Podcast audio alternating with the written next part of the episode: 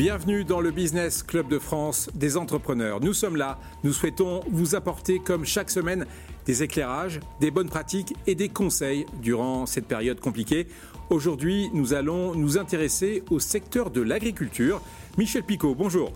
Bonjour Fabrice, bonjour à toutes et à tous. Très heureux et encore merci aux équipes de Canal 32 et de TVI Concept et de la fabrique de contenu de pouvoir réaliser cette émission un peu à distance dans des conditions un peu spéciales, mais en tout cas édition spéciale qui, je l'espère, vous sera très utile.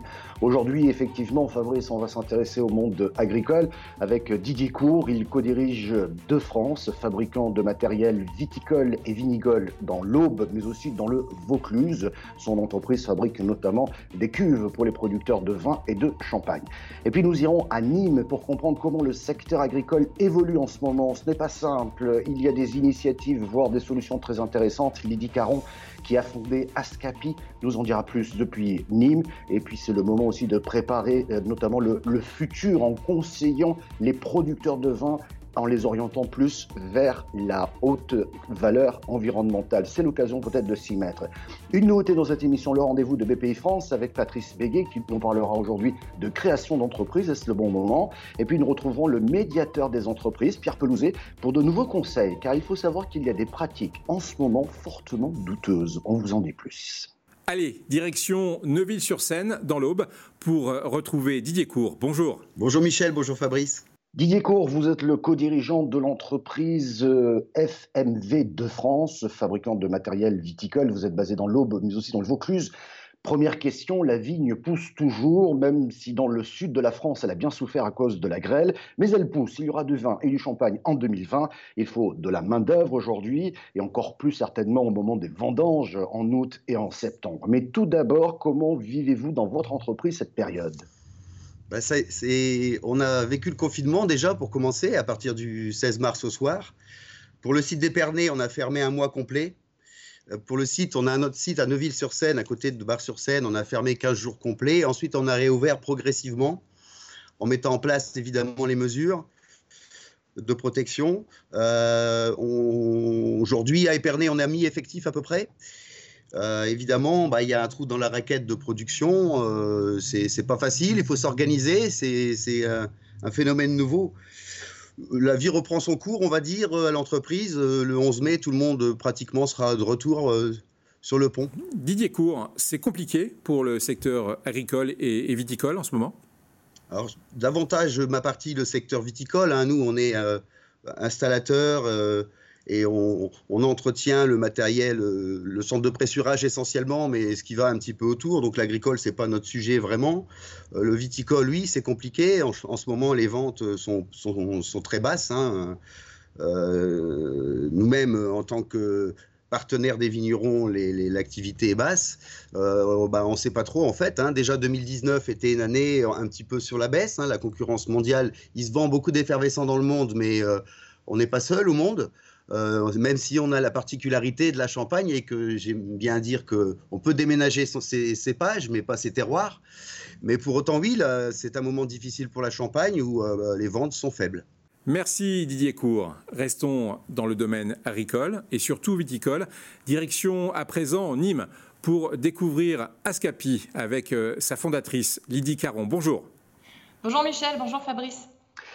Lydie Caron, vous êtes ingénieur agronome de formation, 20 ans dans des postes d'ingénieur conseil, puis chef de service viticulture en chambre d'agriculture, avant euh, plusieurs expériences au sein d'entreprises privées dans le sud de la France. Et aujourd'hui, vous êtes consultante et auditrice, vous êtes à votre compte et vous accompagnez les, les viticulteurs dans leur démarche qualité, le label HVE, haute valeur environnementale, c'est en grande partie vous qui l'avez fait et ça marche. Première question, comment se porte le secteur viticole dans votre région? Je rappelle que vous êtes dans le Gard, Vaucluse, Zéro et plus globalement en Occitanie. Euh, le secteur viticole subit euh, de plein fouet cette crise, euh, comme beaucoup de secteurs économiques en ce moment. Mais les difficultés économiques liées au confinement sont, bien là. Lydie Caron, au-delà du constat, les viticulteurs se sont adaptés comment? Alors, ils s'adaptent avec les limites euh, des règles du confinement qu'on connaît tous euh, aujourd'hui. Une de leurs priorités, c'est quand même de garder le contact et le lien avec leurs clients. Donc, on a pu voir ces dernières semaines une accélération de leur présence en ligne, avec euh, beaucoup de boutiques en ligne, des systèmes de drive, de click and collect au domaine, dans les caves, des livraisons qui sont faites à domicile directement par les vignerons. Donc, beaucoup d'innovation et d'adaptation mais ça ne compense pas le manque à gagner dû à la crise actuelle. Donc le travail dans les vignes continue, oui, mais avec euh, les charges qui vont avec, et il ne faudrait pas que ça dure.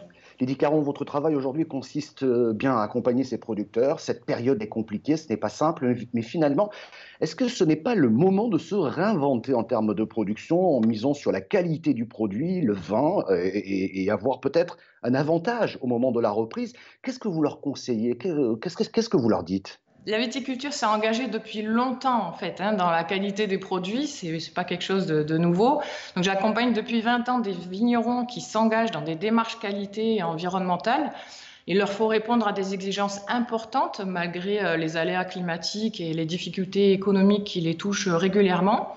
Donc c'est une filière qui compte en France un très grand nombre d'exploitations qui sont sous label. Le vignoble bio a triplé en 10 ans. La haute valeur environnementale explose aussi, c'est une démarche récente. Ce qu'on peut espérer, c'est qu'après cette crise, les consommateurs, eux, seront d'autant plus attentifs à tout ça dans leurs actes d'achat et chercheront à mieux connaître et à valoriser ce travail euh, qui est engagé depuis des années. Merci Lydie Caron, c'est l'heure d'éco-région. On reste en Occitanie pour découvrir comment la région a mis en place un site internet pour aider les agriculteurs durant cette période de Covid-19. Un exemple d'entraide interprofessionnelle, un reportage de Via Occitanie. Si l'activité économique tourne au ralenti à cause du coronavirus, l'agriculture, elle, ne peut pas attendre la fin de la crise sanitaire. Depuis l'interdiction des marchés de plein vent, les agriculteurs doivent trouver des solutions pour limiter leurs pertes. on fait au mieux pour répondre à la demande à l'échelle régionale, la région Occitanie a créé une plateforme numérique qui met en relation producteurs et consommateurs. Lancé le 24 mars dernier, le site internet favorise les circuits courts et la vente directe. On doit être à quasiment 3000 producteurs aujourd'hui. Et, euh, bon, en visite, alors là, ça, va créer chez nous euh, tous les jours, mais euh, là, on est à 450 000 visites sur le site. Sachant qu'on l'a ouvert que le 24 mars dernier. On l'évoquait, nos producteurs s'adaptent et imaginent des solutions.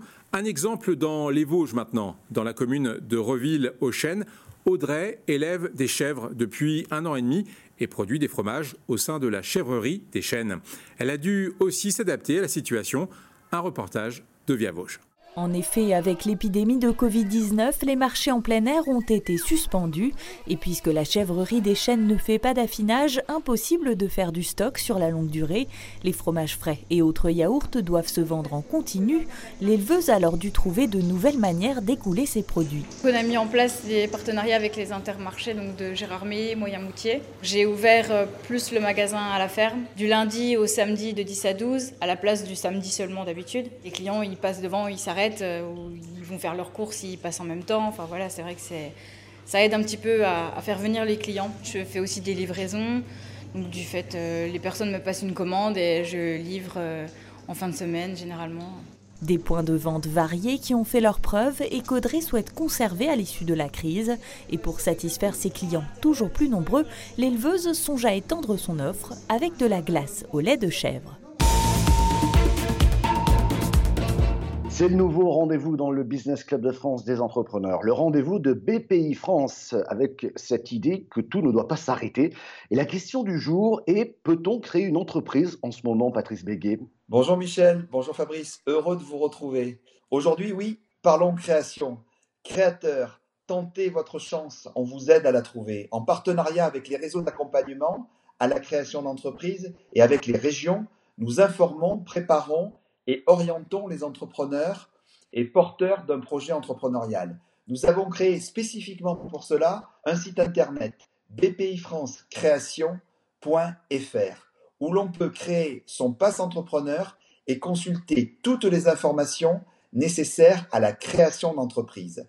Via nos partenaires, nous soutenons et accompagnons la création d'entreprises dans toute la France. Nous proposons des financements, du microcrédit, des prêts d'honneur, de la garantie bancaire. Mais également, nous proposons des dispositifs d'accompagnement, conseil, coaching, mentorat, accélérateur, y compris dans tous les territoires fragiles. Merci Patrice Béguet. C'est l'heure maintenant du rendez-vous du médiateur. Pierre Pelouzet, bonjour. Quel est le sujet de la semaine pour euh, le médiateur que vous êtes? Bonjour Michel, bonjour Fabrice. Alors ce soir, vous le savez, le comité de crise que, je pilote, hein, qui regroupe l'ensemble des acteurs de l'économie française, se penche régulièrement sur les problèmes de retard de paiement. Euh, sur le front des retards de paiement, on voit un petit léger mieux. Hein. On n'est pas encore euh, revenu à la normale, loin de là, mais on sent que notre action commence à porter ses fruits. Malheureusement, en parallèle, nous constatons la montée de nouvelles mauvaises pratiques. Et je tiens à alerter au travers de cette émission sur ces, sur ces mauvaises pratiques. Et surtout, pour vous qui pouvez les subir, n'hésitez pas à nous faire remonter ces cas, à saisir le médiateur. Je vais prendre quelques exemples qui sont assez concrets. D'abord, sur les paiements, on constate un certain nombre de choses. D'abord, retard pour faire des réceptions, c'est-à-dire que on, prend du temps à réceptionner les biens, réceptionner les services, et donc du coup retard pour pouvoir facturer et donc pour pouvoir être payé. Retard aussi dans l'envoi des commandes. Euh, on demande un certain nombre de services et puis les commandes arrivent de plus en plus tard et donc là aussi, les factures arrivent de plus en plus tard. Plus grave peut-être, euh, nous sommes confrontés à un certain nombre d'entreprises, de, certaines grandes et moyennes, qui sont en train de demander en un espèce de rapport de force des baisses de prix systématiques, automatiques, transverses à tous leurs fournisseurs. Euh, et là, vraiment, il faut réagir par rapport à ça. Autant on peut comprendre une discussion commerciale, et en particulier dans ces temps difficiles, on peut comprendre se mettre autour d'une table et discuter pour voir comment améliorer ensemble ses coûts. Autant ces demandes imposées de manière unilatérale et transverse, ça n'est absolument pas possible. Il faut ne pas hésiter à nous saisir là-dessus. On agit déjà sur un certain nombre de cas et on va continuer à le faire. Ceci étant, je ne veux pas m'arrêter uniquement sur les mauvaises nouvelles et je veux finir cette émission sur quelques bonnes. Vous le savez, nous avons tendance et volonté de mettre en avant des acteurs positifs, des acteurs solidaires. On a déjà envoyé une liste il y a quelques semaines de 10 entreprises qui payaient leurs fournisseurs plus tôt, particulièrement les TPE, les PME, les artisans. On a quatre nouveaux noms que je voulais mettre en avant aujourd'hui, que nous avons envoyés cette semaine. Il s'agit d'Action Logement, GRT Gaz, GRDF et le groupe Michelin. Donc je tiens aussi à les féliciter et à les promouvoir. Il faut que tout le monde prennent exemple sur ces cas solidaires, sur ces cas emblématiques, et que de plus en plus on pense à payer le plus tôt possible ses fournisseurs, surtout les plus fragiles. Merci Pierre Poulouzet, merci Michel, et merci à vous tous qui nous suivez chaque semaine durant cette période difficile. Soyez courageux et retrouvez-nous chaque semaine sur votre télévision ou radio régionale, ou bien encore en podcast. À très bientôt.